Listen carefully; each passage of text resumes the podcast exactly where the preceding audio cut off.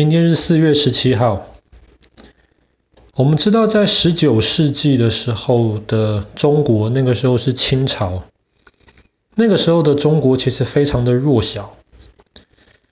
那跟中国相反的是海另一边的日本。那个时候，日本开始现代化，开始变得越来越强大。那个时候的日本就一直有一种想法，他们希望能够让日本的土地变大。所以他们就想侵略中国。可是，在侵略中国之前，日本跟中国中间还隔着一个韩国。韩国一直在历史上是听中国的话的，等于说是中国是老大哥，日呃韩国是小弟弟。可是日本想要介入韩国的情况。所以后来发生了一些事情，日本跟中国就同时在韩国有派兵，韩国做什么事情需要两国来同意。可是，在一八九四年的时候，韩国发生了一件事情，在韩国有一些农夫，他们起来要造反，他们的目的就是希望把日本人赶出去。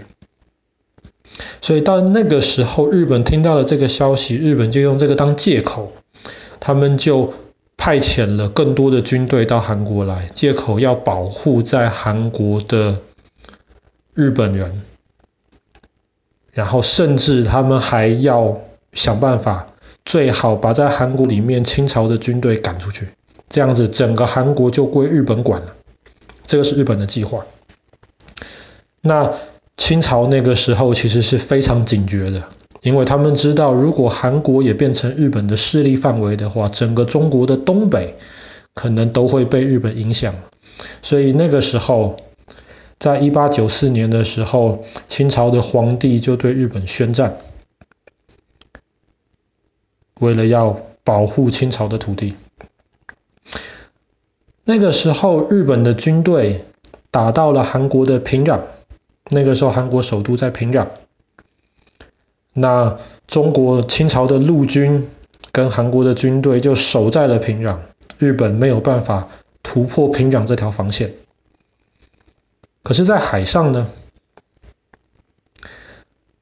在那之前几年，中国建立了一支现代化的海军，叫做北洋水师，或是北洋海军，我们就叫北洋海军好了。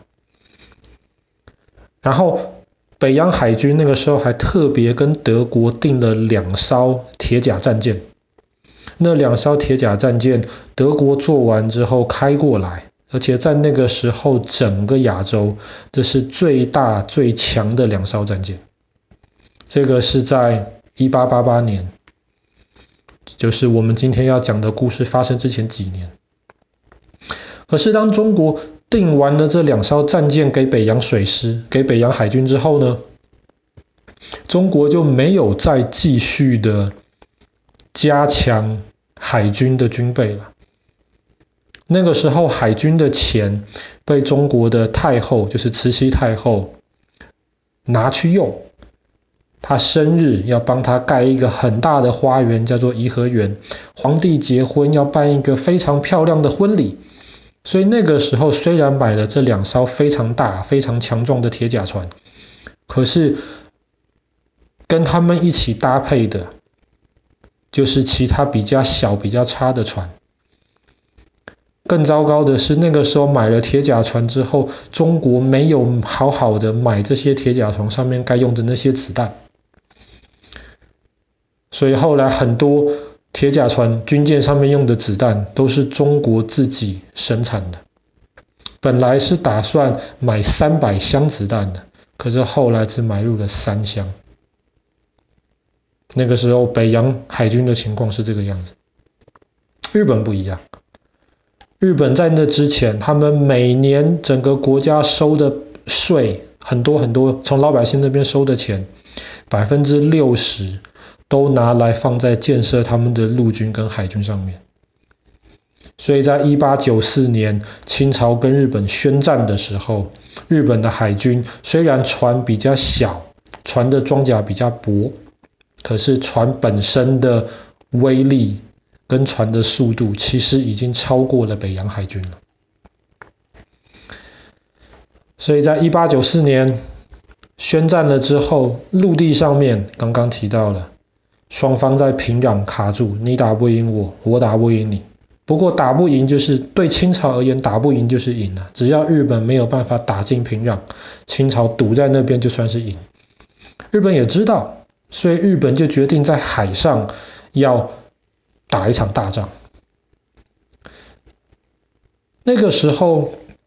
日本抓到了一个机会，抓到北洋海海军，他们要离开韩国，要回到中国，回到山东的土地上面。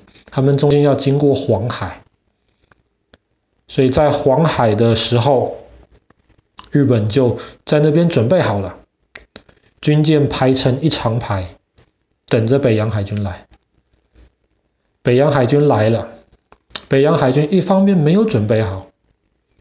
二方面，北洋海军那个时候的军舰上面的大炮都是对前面的，左边右边没有太多大炮，没有装太多，所以日本海军是一条线平的，那么大炮全部可以转到船的那个侧面啊，所以侧面一下可以打很多炮。可是北洋海军那个时候的队形是像一个箭头一样。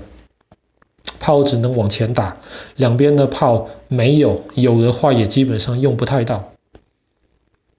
所以在黄海海战一开始没有多久，本来北洋海军的军队是一个箭头的形状，像一个山凸出来一样，很快的箭头那个中间就被打得凹进去了。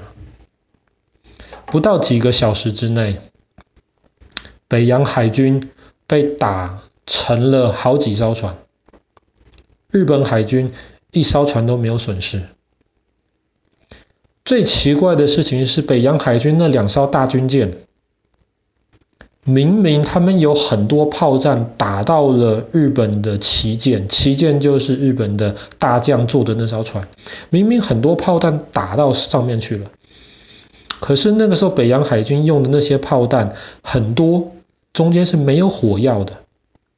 所以他们把日本海军的旗舰打出了很多洞，可是里面没有火药，不会爆炸。日本海军的军舰根本没有沉下去，还可以继续反击。所以北洋海军五个小时之内被打爆了五艘船，受伤了四艘船，他们只能撤退。他们越过黄海，从韩国那边要撤回到中国山东的地方去。知道北洋海军撤退了。打输了，清朝政府就赶快要求防守平壤的那些清朝军队过鸭绿江，撤回到中国的土地上面去。结果这一撤就糟糕了，一撤退，日本的陆军就在那边追，六天之内追了五百公里，所以清朝的海军、陆军基本上都被打爆。打输了，打输了怎么办呢？清朝只能投降了。所以在一九八五年的今天，四月十七号，那个时候清朝的，你可以想，清朝的首相叫做李鸿章，他那个时候就到日本去，然后在日本的一个小镇叫做马关这个地方，清朝就跟日本在马关签了马关条约。马关条约的内容是什么呢？第一个，确定朝鲜就是韩国独立了，所以韩国不用再听中国的了，韩国独立了。第二个，因为清朝打输了，所以清朝要跟日本赔非常非常多钱，不只是赔非常多钱，还要把台湾、把澎湖割给日本，以及要把中国东北的一块割给日本。所以这是一件非常糟糕的事情，因为接下来几十年，一直到第二次世界大战结束之前，台湾、澎湖基本上都是日本的势力范围，住在上面的中国人全部都要学着当日本人，讲日文。那至于东北呢？本来这些地方是要割给日本的，但是那个时候其他的国家，特别是俄罗斯、呃英国跟德国就抗议，说日本这样子太强大了，如果再拿到东北的话还得了？所以后来日本就退了一步，说好吧，那么东北就不用再割给我们了，但是清朝政府你要赔更多的钱。即便是这样子，马关条约对于清朝是非常非常羞辱的。可是即便如此，当中国的首相签了马关条约之后，他还被一个日本人暗杀。日本人拿着枪，棒棒，想要把中国的首相杀掉。后来中国的首相赶快在日本接受治疗，你不能够让他死掉。为而为什么日本人拿了这么多好处，还有人想要刺杀中国首相呢？后来那个人被抓起来了，他的理由是说，因为我希望让战争继续下去，我希望日本可以拿到更多的好处，这一点好处还不够。后来我们知道了，日本占领了台湾、澎湖。之后过了没有多久，日本又开始第二次世界大战，然后继续的侵略中国，打了八年仗，一直到一九四五年，美国在日本丢了两颗核子弹，中国跟日本的战争才这样结束。其实这一切都是从马关条约之后开始的。好了，那我们我们今天的故事就讲到这边了。